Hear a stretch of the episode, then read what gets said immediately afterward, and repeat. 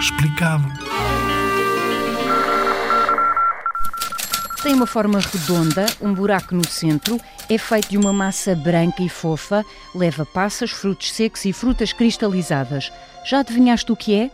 É o bolo rei, que se come pelo Natal e pelo Ano Novo. Gostas? Diz-se que a origem deste bolo vai lá muito, muito atrás ao Império Romano. Os romanos tinham por hábito eleger o rei da festa durante os banquetes festivos. E como é que era feito? Tirava-se à sorte com favas, pelo que se dizia também que era o rei da fava. Tradicionalmente, no interior do bolo encontrava-se uma fava seca e um pequeno brinde, normalmente feito de metal.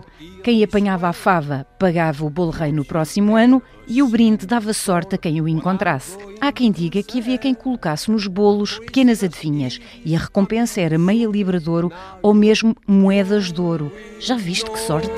The best. Oh, yes, you really